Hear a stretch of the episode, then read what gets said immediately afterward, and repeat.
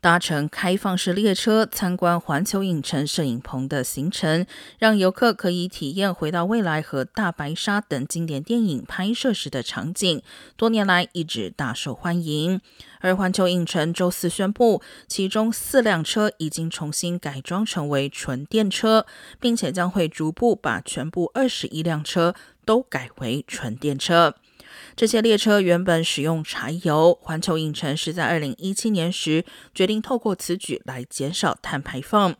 这一次改装经过特别设计，使这些列车成为全美少见、电池体积最大、非开放道路使用、载运大量乘客的交通工具。